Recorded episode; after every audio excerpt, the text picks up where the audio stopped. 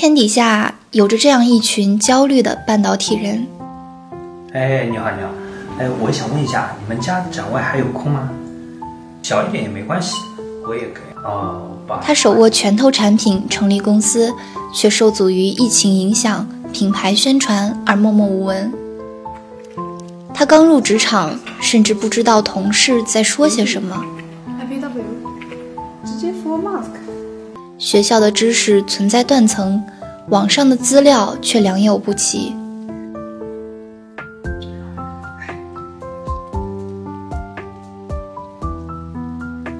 他为了得到细分赛道的第一手资料，动用着一切能动用的手段资源。努力不放弃的人，运气都不会太差。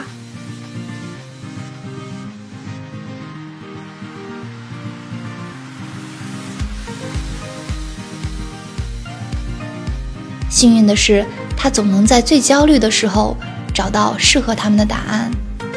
欢迎大家关注芯片揭秘，欢迎大家收听芯片揭秘，欢迎大家关注芯片揭秘。我是主播幻石，今天坐在我身边的呢是来自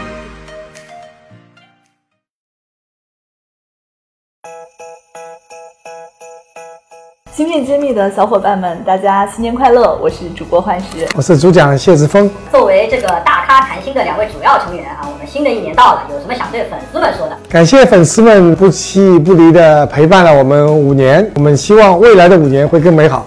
我其实经常看粉丝给我的留言。之前有一个粉丝给我留言，让我印象非常深刻。他说，每次看到我们无私回报做这种免费的节目，他都很担心我们停更。还好我们一直坚持到现在。他经常担心我们停更。你的话我看到了，我们一直也在用各种方式去努力把这个节目做得长长久久。非常感谢你给我这样的关注与鼓励。我也会在这里向大家说，我们会尽其所能把我们这个节目持续办下去，越办越好。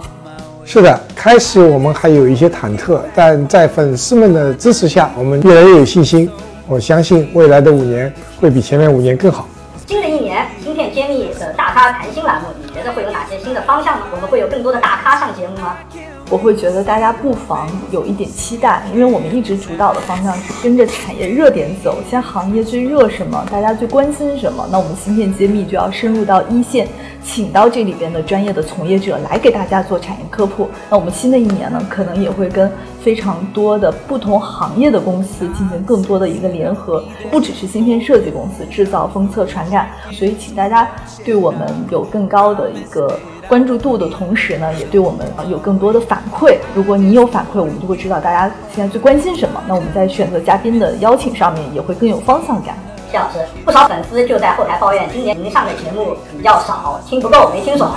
新的一年，您能多上几个节目，然后多讲讲产业观点和热点时事吗？然后新的一年，你觉得有哪些新的方向可以和大家分享呢？好，首先感谢粉丝的关心。确实，这一年因为其他的一些项目。我上芯片揭秘少一些，那么明年会努力增加我的时间。那么我真正想和大家分享的是，我们存在一个百年不遇的一个大时代的变化中，我们未来有很多惊喜。我自己看到的两个大趋势，一个是大家都已经看到的电动汽车会越来越多，甚至取代燃油汽车；第二个大趋势是人工智能带来的应用会。逐渐逐渐发力，不光是安防监控，是无人驾驶汽车，还有我们的卫星导航，就是直接的说所谓的六 G 吧，都会来临。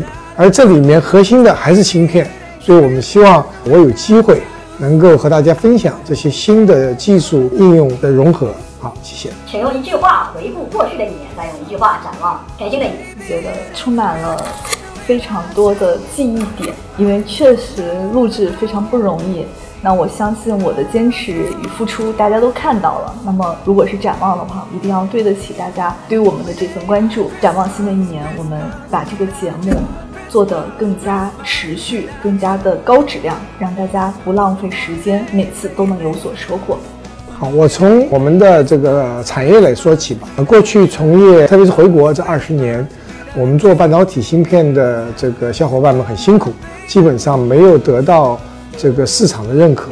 那么自从有了科创板，二零二一年科创板芯片的公司的股票是非常火爆，那么未来呢，我们希望看到更多的优质的企业，不是所有的企业都好的话，一定是产业会有一些淘汰一些不是那么优秀的企业。那我们一定会看到，二零二二年大量的优秀的半导体企业会在科创板上市，会展现他们的风采。